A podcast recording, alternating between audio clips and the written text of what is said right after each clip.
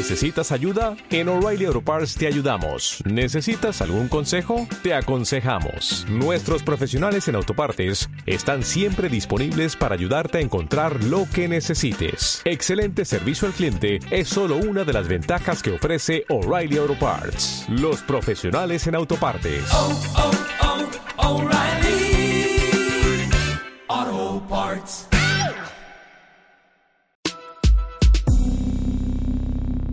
Si una recreativa recordada por los que vivieron los 80, esta es el juego del que os hablo en este programa, un título de acción de manos de una desconocida para nosotros Mitchell Corporation, que nos invitaba a reventar enormes bolas por todo el mundo.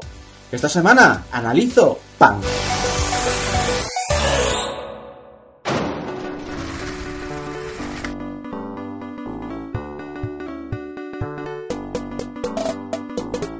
Tras de lo retro, os voy a decir una cosa que os va a molestar, aunque espero que esto no acabe en una campaña en Twitter con el hashtag IsaacDivisión. Bueno, ahí va. Eh, nunca le vi la gracia a Pan. Vale, ya está, ya lo he confesado.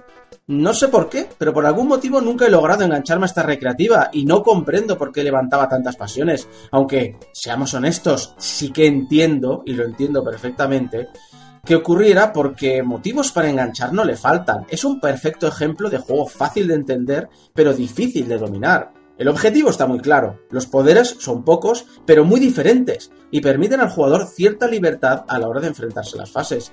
Y qué demonios, tiene jugadobles, que lo hace más difícil, pero también más emocionante. Sonoramente cumple muy bien, con melodías entretenidas, aunque con muy poca relación con la parte del mundo en la que estamos, y los efectos son potentes y efectistas. Los gráficos son visualmente impactantes gracias a unos fondos muy variados, y la pantalla se puede llenar rápidamente de pequeñas bolas independientes si no vigilamos bien nuestros pasos. Desde luego es una mejora técnica brutal respecto a Cannonball, el juego de Hudson Soft de 1983, en el que todo indica que este pan se inspiró.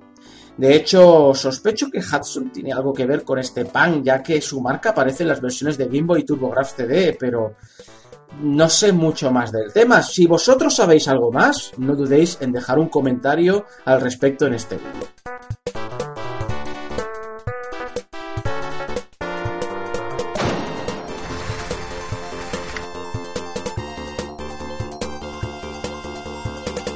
La versión original para arcade me recuerda gráficamente a esa estética colorista y detallada de juegos como Tumble Pop. Y me gusta, me gusta mucho, me traslada a esa época de recreativas en bares y en pequeños salones, de juegos en máquinas idénticas en fila y partidas a 5 duros, y no a los 20 que se puso tan de moda unos años más tarde. Pero divago. El juego en su versión recreativa es redondo. Lo que plantea dudas es su conversión a microordenadores, y madre mía, aquí los desarrolladores sacaron lo mejor de sí mismos.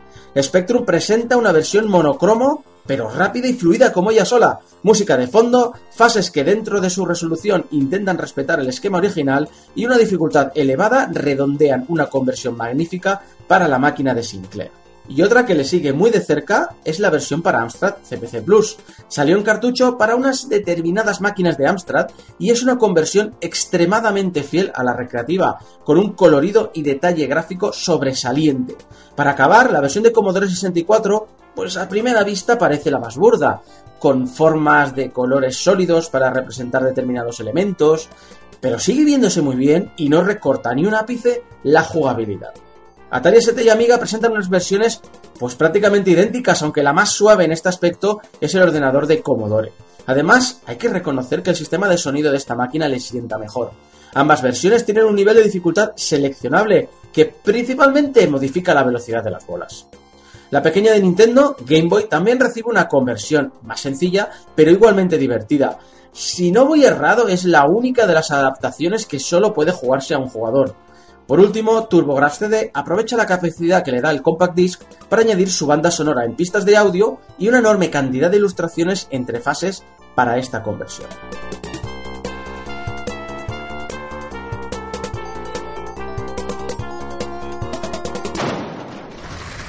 Con lo divertidas que son todas sus adaptaciones, ninguna es mala.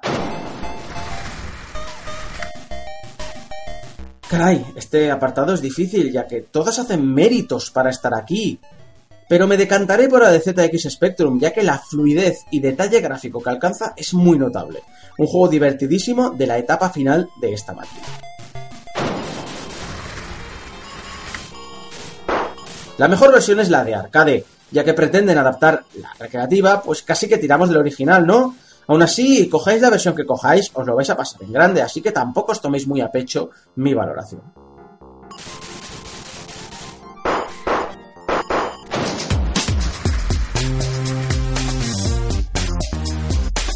Pan es un juego en el que yo nunca entré, por algún motivo nunca me ha enganchado, pero yo soy una rara avis aquí. El juego fue un vicio enorme para muchísimos jugadores y con razón, ya que es sobresaliente en todos sus aspectos.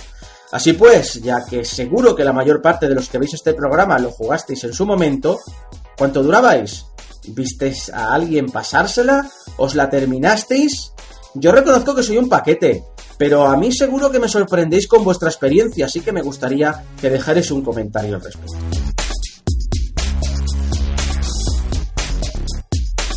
Gracias por escuchar en formato podcast Vale Retro y gracias por todo vuestro apoyo durante más de un año de programa.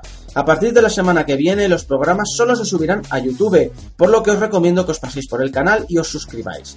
Insisto en mi agradecimiento por vuestra compañía y espero que sigáis haciéndolo en formato vídeo. Muchas gracias y hasta la semana que viene.